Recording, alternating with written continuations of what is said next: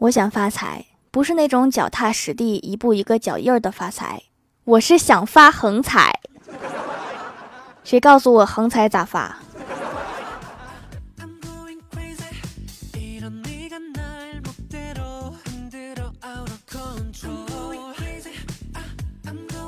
？Hello，蜀山的土豆们，这里是甜萌仙侠段子秀《欢乐江湖》，我是你们萌豆萌豆的小薯条。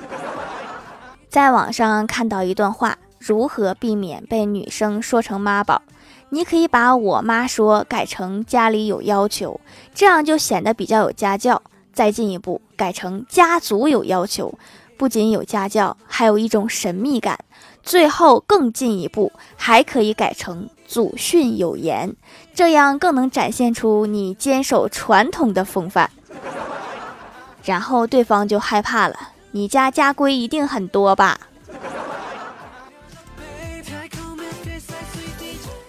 早上突然兴趣来了，要跟老妈学做饭。我老妈开心地说：“你终于开窍了，再这样每天无所事事，人迟早要懒死。”于是我在厨房掌勺，我妈在背后指点。一个菜还没熟，老妈就叹气说：“哎，你还是歇着让我来吧，懒死你一个比毒死全家好。”不是有这么惨不忍睹吗？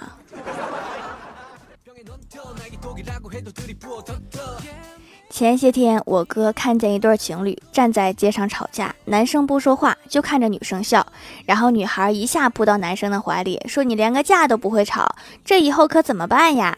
我哥就记上心头，感觉自己学到了恋爱小技巧。结果昨天女朋友和他吵架，我哥就看着他笑，突然他女朋友就给了他一巴掌，说：“我都快气死了，你还有脸笑？你这个小技巧分情况。”也分人。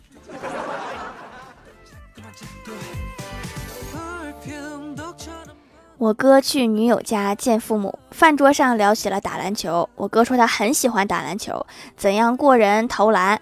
未来丈母娘对老丈人说：“和你年轻的时候一样。”我哥一下就来了兴趣，说：“叔叔以前也爱打篮球。”未来老丈人说：“我以前和你一样，吃饭时话多。”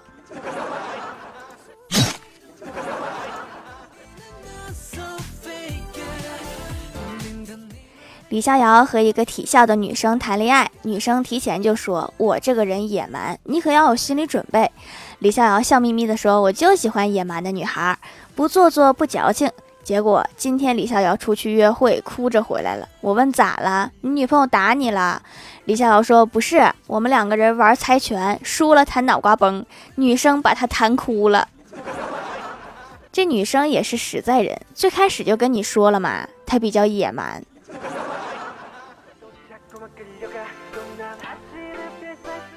公司要求体检合格的去出差一个月当苦力，小仙儿不太愿意。当他们检查视力的时候，医生小声问他：“这是什么方向？”小仙儿回答：“看不清。”然后就听医生说：“听力合格。”第二个医生问他：“那个墙角的浅蓝色的包是谁的？”小仙儿说：“那是我的。”然后医生说：“视力合格。”道高一尺，魔高一丈啊！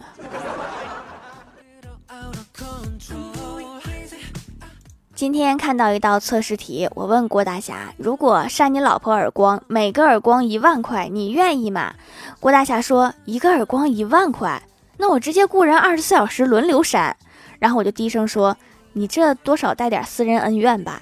郭大侠理直气壮地说：“不，我很爱他，但是不能因为这样我就不扇，怕他说我没有上进心。我觉得上进心就是一个借口。”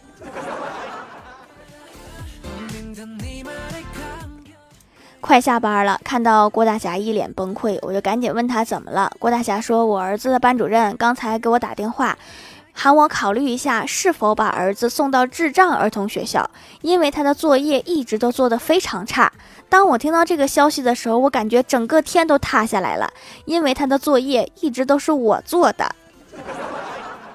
要不你考虑一下那个学校？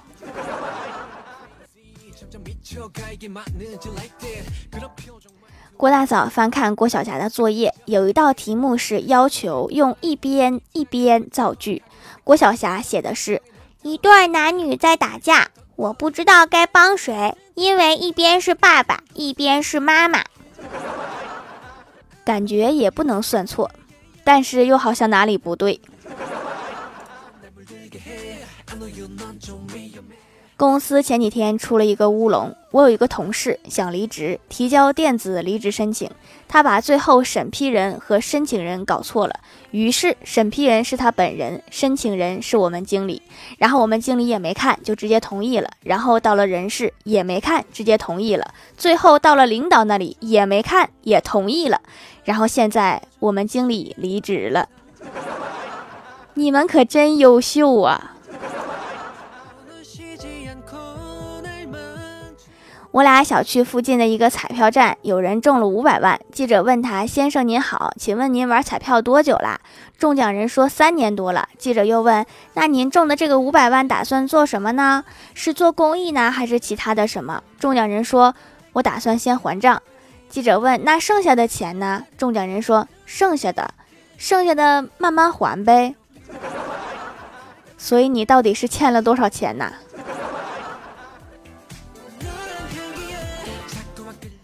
我小的时候是班长，有一年发暑假作业，发现少了一套。我把作业发下去，等大家都写了自己名字的时候，才想起来跟老师说还缺了一套。老师真的没有法子，抓头想了一会儿，说：“这样吧，你吃点苦，抄一份做吧。”那个暑假我过得尤为艰难，就不能说让我不用做了吗？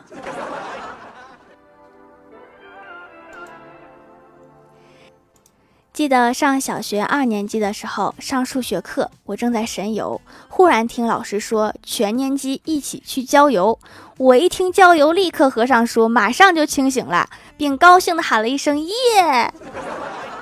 老师在全班惊恐的眼神中，悠悠地继续说：一班去了三十二人，二班去了三十人，三班去的人数为一班和二班总和的一半。问当三个班一共去了多少人？不是去郊游吗？怎么还做上应用题了？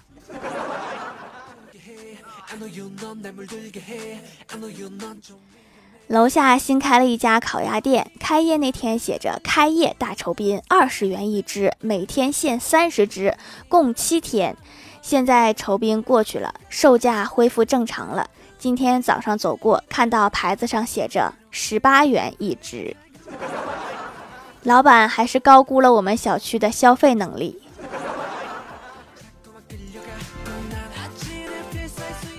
嗨，蜀山的土豆们，这里依然是带给你们好心情的欢乐江湖。点击右下角订阅按钮，收听更多好玩段子。淘宝搜索“蜀山小卖店”，或者点击屏幕中间的购物车，可以跳转到我的店铺，支持我的小店。微博、微信搜索关注 “nj 薯条酱”，可以关注我的小日常和逗趣图文推送，还可以在节目下方留言互动，还有机会上节目哦。下面来分享一下听友留言。首先，第一位叫做那些时光，他说：“条好久没有冒泡啦，今天来冒个泡吧。”留条段子：一天，一位物理老师发现自己忘带时间简史了，然后正好主任路过，然后物理老师就问主任：“你有时间简史吗？”然后主任就说：“我有时间，我也不捡那玩意儿。”真不知道当初给书起名的时候是怎么想的。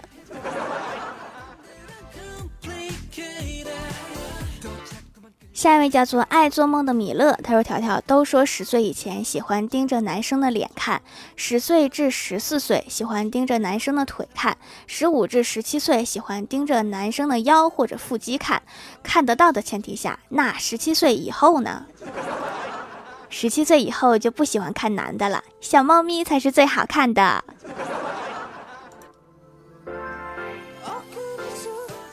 下一位叫做狼藉小灰灰，他说快过年了，在这提醒一下大家，去 ATM 取钱的时候，一定要记得用手遮挡住，不要让不法分子看了笑话。扎心了，老铁。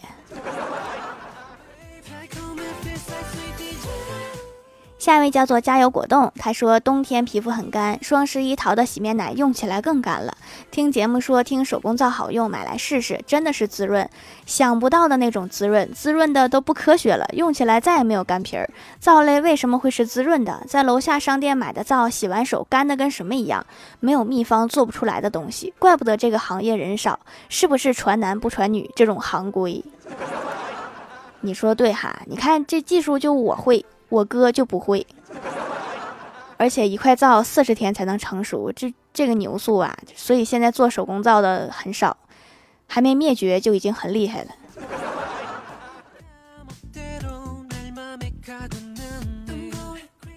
下一位叫做薯条姐姐五二零，她说还记得我四年级的时候在教室里坐着，突然看到门门后有一个身影，看那样子我以为是一个同学，从一直喊他进来，可是他一直都不进来，我就把门打开了，然后就看见了我们班主任站在我的对面。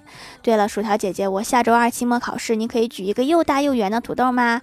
最好是那种可以直接吃的。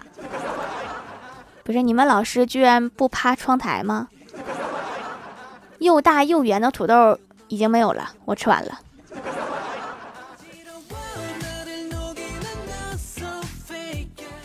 下一位叫做小薯条粉丝儿，他说：“一天我坐在店里，突然有个孩子快速向我跑来，把我吓死了。我以为有人伤害这个孩子，然后让他躲在桌子底下。外面有一个。”有一男一女过来四处张望，我以为是人贩子，就没敢吭声，就让他躲着。不一会儿，他抱着我狂哭。外面的人进来了，拉着他，我半天没看出个名堂。只见他可怜兮兮地说：“薯条姐姐救我，我不想打针。”我差点就报警了。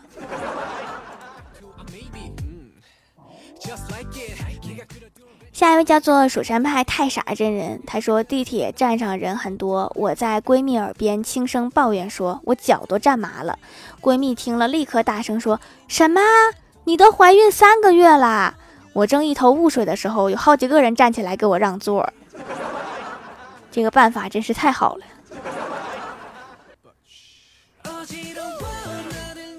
下一位叫做红色牛肉面，他说追评一下，听掌门的话，长了痘痘，乖乖用紫草皂皂洗脸，但是一吃辣椒就破功，还是会长痘。咨询了客服，跟我说完全不长了，再吃辣忌口一段时间，现在真的不长了，偶尔吃一点辣椒没问题了，加了草药的皂真的有用。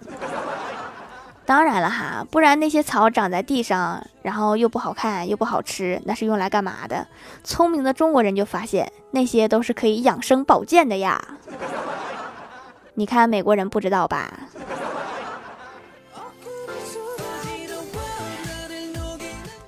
下一位叫做我叫啥管你啥事儿。他说一定要读。一天我上课想上卫生间，跟老师报告，老师同意了。上卫生间的路上，突然看到窗户里飞出来一本练习册。我想是不是哪个同学不想写作业，于是我就把它给扔回去了。里边的同学哄堂大笑。下课后，我问那个班的同学：“我把练习册扔回去，你们笑什么呀？”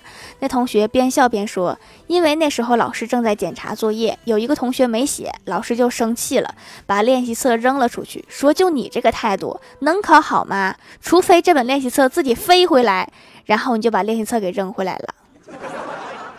看来这是天意呀，考不好都难了。”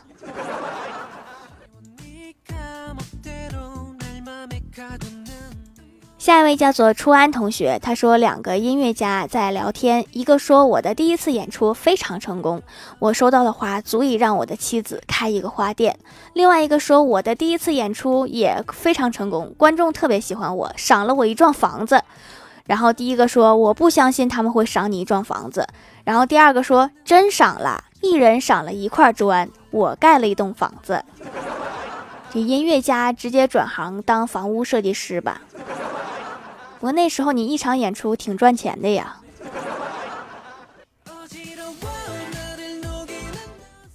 下一位叫做彼岸灯火，他说买洗衣机，想着要买一个烘洗一体的，忘了咋说，一时口快，跟销售小姐说我要买一个蒸烤一体的洗衣机。销售小姐吓得一愣，说我们家洗衣机只洗衣服不做饭的。就你你这个需求可以去看看烤箱啥的。